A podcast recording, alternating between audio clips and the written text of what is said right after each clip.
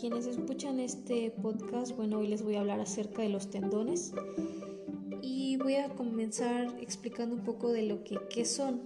Ok, los tendones son bandas resistentes de tejido conectivo fibroso que se encarga de anclar cada músculo al hueso correspondiente en el que se encuentra. Esto le permite dar resistencia y ayuda a realizar movimientos. Además de que también cabe destacar, bueno, entonces, ¿de qué están hechos los tendones? Bien, los tendones eh, básicamente están conformados principalmente por colágeno, eh, que les da cierta resistencia a estas estructuras que son los tendones. Las células del tendón, bueno, pues reciben el nombre de tenocitos y estos tenocitos representan el 95% de la composición celular del tejido. Los tendones son ciertamente tejido que carece de vasos sanguíneos, es decir, son tejido avascular es por ello que cuando se sufre de alguna lesión eh, suelen tener un proceso de recuperación lento por la falta de vasos sanguíneos. Eh, las personas que suelen eh, sufrir este tipo de daños comúnmente es en caso de deportistas y población adulta, así también como ancianos. En el caso de población adulta, bueno, que realizan otro tipo de trabajos, eh, que realizan pues una carga excesiva de pesos y que suele dañar los tendones. Otra, otro que suele dañar a los tendones. Es por ello que se realiza un proceso de curación en el cual se, se dividen dos mecanismos que son el intrínseco y el extrínseco.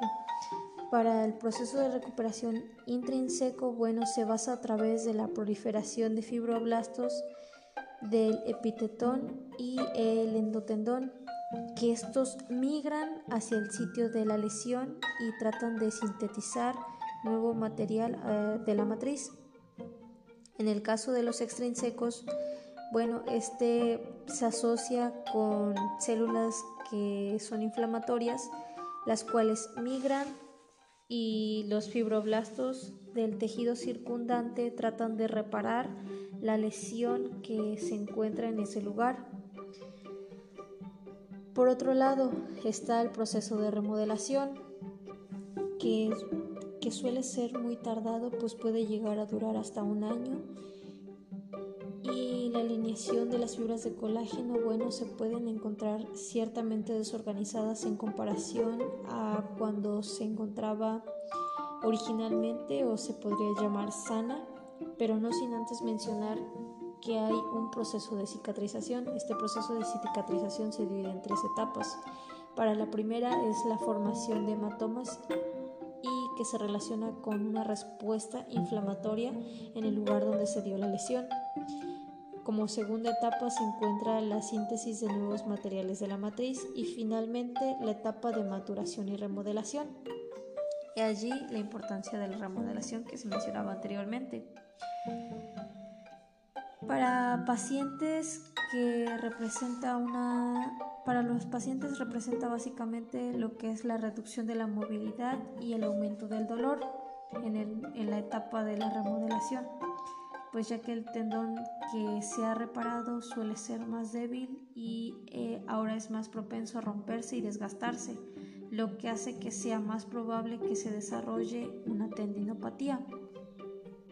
Una tendinopatía es una patología que se da en los diferentes tendones.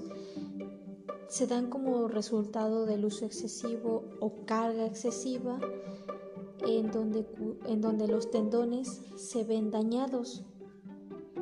Otro aspecto importante a mencionar es que en las lesiones mayores a 5, a 5 milímetros son consideradas como la pérdida de la función del tendón, pues se recomienda que en estos casos de lesiones eh, se acuda a una cirugía como la única opción para recuperar el tejido tendinoso que ha sido dañado. Actualmente las opciones de tratamiento para, para las lesiones de los tendones se enfocan más en el tratamiento del dolor que en la curación del daño que se encuentra subyacente al tendón.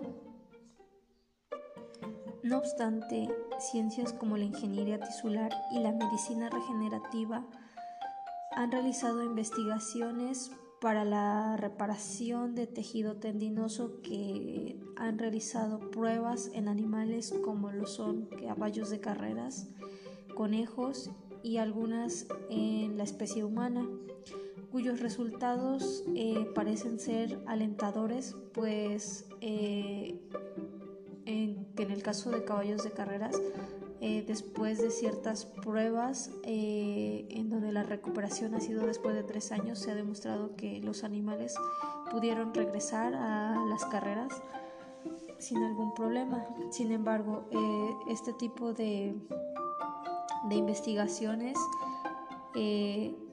suelen ser muy costosos y por lo tanto aún no son viables. Sin embargo, eh, se siguen trabajando en más tipos de terapias e investigaciones eh, que puedan ayudar a reparar lo que son el tejido tendinoso.